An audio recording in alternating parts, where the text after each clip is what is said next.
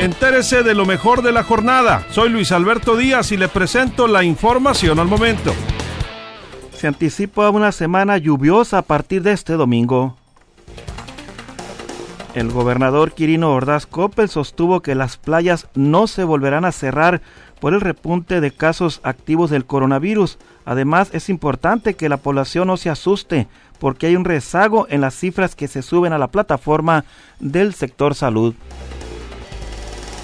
Trabajadores de la subdelegación del Seguro Social en Los Mochis denuncian que la subdelegada Cielo Patricia eh, Cázares los obliga a acudir a trabajar con todo y los síntomas que tienen del COVID-19.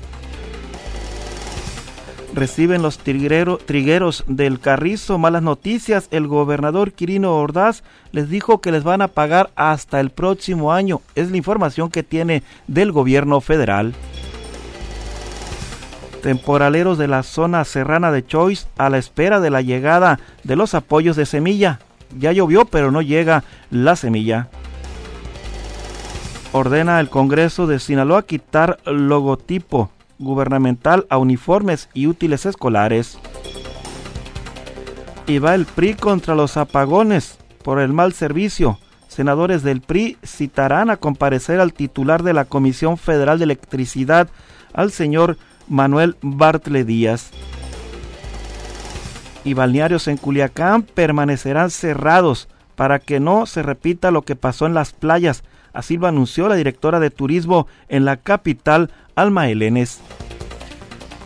Gimnasios podrán reabrir si presentan protocolos de sanidad para evitar contagios del coronavirus.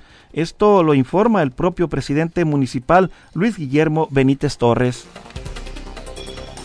con que no nos falte la quincena, dicen los trabajadores sindicalizados de la Junta de Agua Potable en Salvador Alvarado.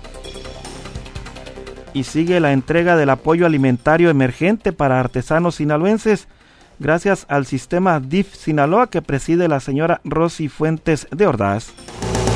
Más información en línea directa portal.com.